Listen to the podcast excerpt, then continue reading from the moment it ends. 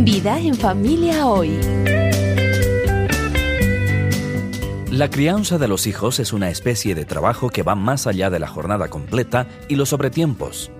Más aún en la época de la adolescencia. Dennis Rainey recuerda una anécdota con su hija Débora. Y estaba en esa edad en la que cree que sabe todo, ya se imaginarán. Ella se me acercó y me dijo, papá, quiero poder hacer lo que yo quiera, con quien yo quiera, cada vez que quiera, por el tiempo que yo quiera.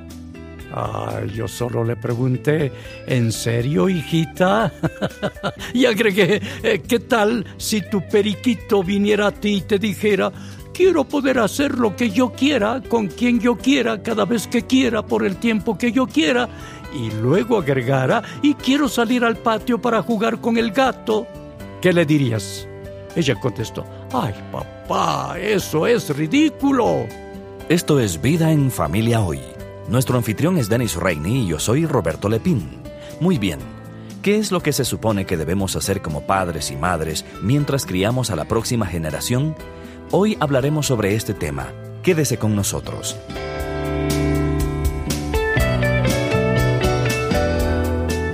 Bienvenida y bienvenido a Vida en Familia Hoy. Gracias por acompañarnos.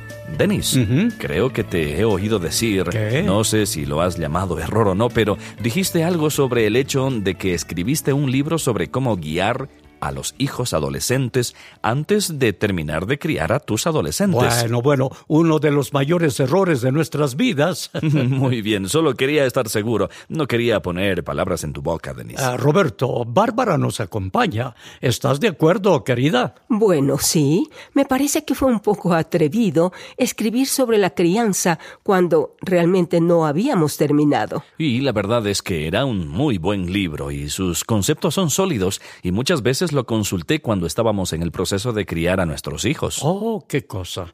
Y nosotros pagamos el precio por muchas de esas lecciones, Roberto. Mm. Pero no habíamos terminado de criar a nuestros hijos adolescentes, así que mm, en numerosas ocasiones tuvimos que volver y arrancar algunas páginas o releer lo que habíamos escrito. Bueno, y ahora están aquí y ya han terminado el proceso de criar a sus hijos. Y han decidido, muy bien, ahora sí es prudente hablar sobre la crianza, ¿verdad?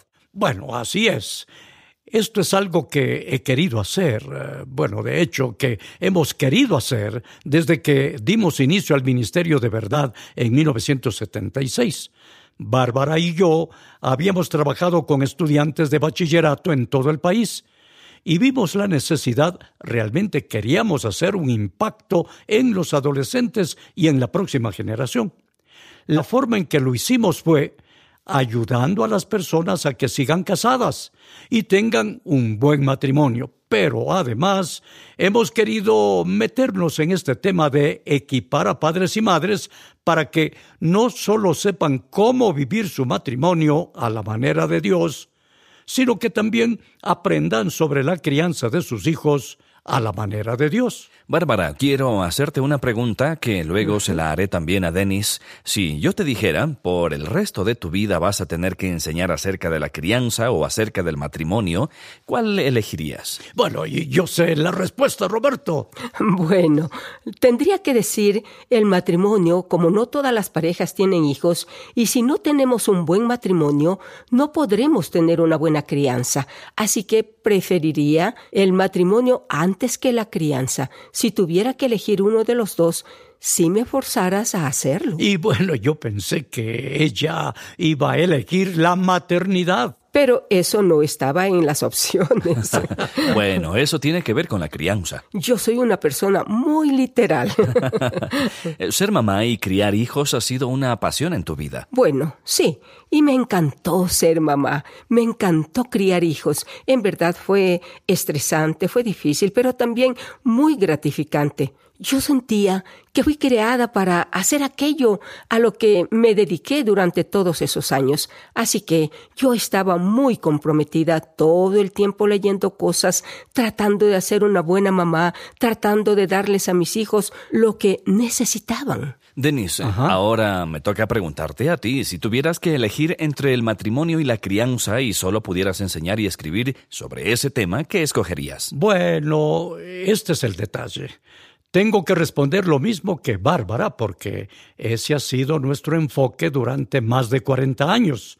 Nos hemos enfocado en el matrimonio y también hemos trabajado en el área de la crianza. Hemos escrito libros sobre crianza. Hemos tenido conferencias ah, que tienen que ver con la crianza, Roberto. Y últimamente hemos tenido la oportunidad de empacar una conferencia para padres en una caja que es una pequeña serie de videos que ayudará a padres y madres para que sepan cómo dedicarse al arte de ser padres. Bueno, ese es el título de la serie de videos que acabamos de completar. Cuéntanos ese relato de la época en que estabas criando a tus hijos que realmente llega al corazón del tema de la crianza. ¿Sabes a cuál me refiero, verdad? Ajá, así es. Nuestra hija Débora se me acercó una vez. Eh, querida Bárbara, ¿recuerdas cuántos años tenía? No, pero debe ser que tenía unos trece o catorce en los primeros años de la adolescencia. Sí, sí, sí. Estaba en esa edad en la que cree que sabe todo. Bueno, ya se imaginarán. Ella se me acercó y me dijo, papá, quiero poder hacer lo que yo quiera, con quien yo quiera, cada vez que quiera, por el tiempo que yo quiera. Yo solo le pregunté, ¿en serio, hijita? Y agregué, eh, ¿qué tal si tu periquito viniera a ti? Y el nombre del periquito era... Bomboncito. Oh, bomboncito, sí. ¿Qué tal si bomboncito viniera a ti? Y te dijera, Quiero poder hacer lo que yo quiera, con quien yo quiera, cada vez que quiera, por el tiempo que yo quiera. ¿Y qué tal si Bomboncito te dijera, quiero salir al patio para jugar con el gato? ¿Qué le dirías? Y ella contestó, ay, papá, eso es ridículo. Es absurdo. Es absurdo. ella se enojó con él. Así es. Entonces le dije, bueno, esto es lo que pasa. Dios te ha dado a tus padres para ayudarte, no para encerrarte en una jaula, sino para crear límites que te protejan. Bomboncito, tu periquito no necesita jugar con el gato. Ese fue el comienzo de la adolescencia para Débora, nuestra hija, pero, para ser justo con ella, de un modo u otro, todos nuestros seis hijos hicieron una pregunta muy parecida a esa. Bueno, todo adolescente hace preguntas. Sí, sí, aun si no lo verbalizan. Eso es lo que sienten y es lo que quieren es esta independencia que emerge en ellos. Ahora nosotros queremos tomar las riendas. Todos eh, lo sentimos, así que no me sorprende que Débora se haya sentido así, pero no respondió bien a la analogía de bomboncito que utilizaste. No, y Dios, en su sentido del humor, ah, Dios es tan creativo y travieso, y me refiero a que lo es de una forma muy santa, no con malicia. Dios hace travesuras santas Ah, tiene gran imaginación. Él siempre sabe cómo llamar nuestra atención. Poco tiempo después de eso, tuvimos la oportunidad de viajar como familia y nos tocó buscar a alguien que cuidara de Bomboncito, el periquito. Así que eh, le pedimos a una familia que vivía cerca que cuidara de nuestro periquito favorito. Era una familia de nuestro vecindario a la que conocíamos bien. Algunos de nuestros hijos tenían edades parecidas y jugaban juntos. Los llamamos, les pedimos el favor y nos dijeron que con mucho gusto cuidarían de Bomboncito. No pudimos entregarles el periquito antes de irnos, así que dejamos a Bomboncito en su jaula en la casa y ellos vinieron más tarde ese día para recoger a Bomboncito y cuidar del periquito por una semana, alimentarlo y todo lo demás. A uno de los hijos más pequeños de esa familia se le asignó la responsabilidad de cuidar del periquito por esa semana a cambio de un pequeño salario. Nosotros íbamos a pagarle. Entonces ellos fueron a nuestra casa, tomaron al ave, se llevaron la jaula del periquito, la comida y todo lo demás y estaban caminando a su automóvil. Por cierto, Esto pasó en el mes de enero, lo cual hace que la historia sea más interesante porque mientras caminaban de la puerta de nuestra casa a su automóvil, la base de la jaula se zafó y se cayó dejando la jaula abierta.